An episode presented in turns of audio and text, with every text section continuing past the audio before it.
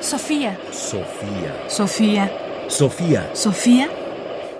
Ráfagas de pensamiento. Ráfagas de pensamiento. Los medios para llegar al fin.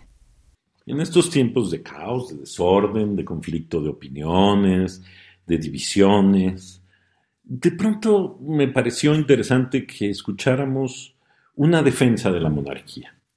Para eso escogí este pasaje de sobre el gobierno monárquico del santo y filósofo medieval Tomás de Aquino, para que reflexionemos sobre las diferencias o sobre los puntos de contraste con lo que vivimos hoy.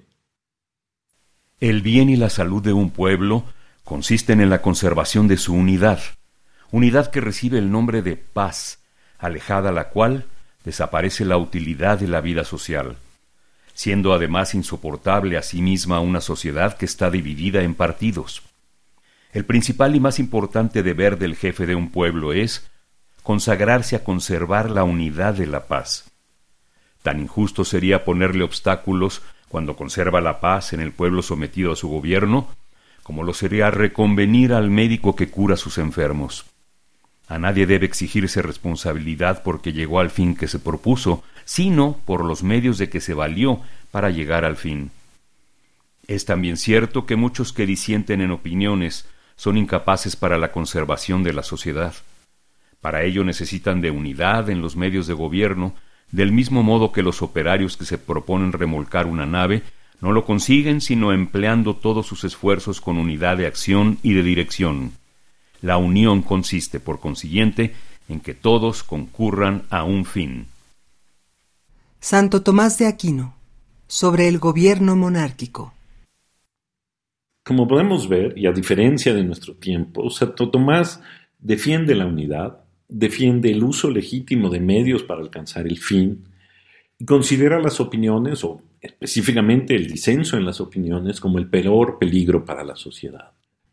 Nuestra vida política se basa en ideas muy distintas y muy contrastantes.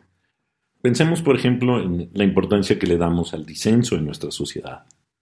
Pensemos también en la poca estima que tenemos sobre la moralidad de los actores políticos y también en el poco interés que tenemos en la unidad de la sociedad, aunque ésta vaya y venga en los discursos políticos una y otra vez.